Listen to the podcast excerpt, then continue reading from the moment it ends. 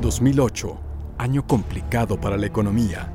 La quiebra del banco norteamericano Lehman Brothers y sus pasivos por la cantidad de 550 mil millones de dólares hacen temblar al sistema financiero mundial.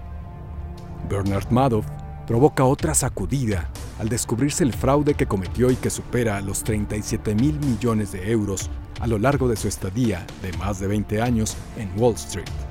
Los norteamericanos, sumidos en la crisis, hacen historia y eligen a Barack Obama, joven político demócrata y primer presidente afroamericano. También hay tiempo para celebrar. La Administración Nacional de la Aeronáutica y el Espacio, la NASA, conmemora medio siglo de exploración más allá de la órbita terrestre. Los chinos muestran todo su poderío y festejan los Juegos de la vigésimo novena Olimpiada. La cima del medallero es suyo. En Cuba, luego de 48 años al frente del gobierno, Fidel Castro dice adiós.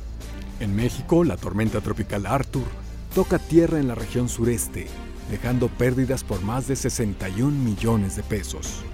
Gregory Colbert y Spencer Tunick se apropian del zócalo capitalino con magnas exposiciones de fotografía. Fallece Andrés Enestrosa, uno de los más grandes poetas y máximo contribuyente de la fonetización de la lengua zapoteca. En la ex hacienda de Santa Catarina Mártir, la Biblioteca de la Universidad de las Américas Puebla recibe la certificación ISO 9001-2008 Estudiantes académicos y personal administrativo de la institución son testigos del nombramiento del nuevo rector, el décimo primero a lo largo de su historia. Las riendas de la institución han sido otorgadas a un economista originario de San Luis Potosí, Luis Ernesto Derbez Bautista. La ceremonia es solemne.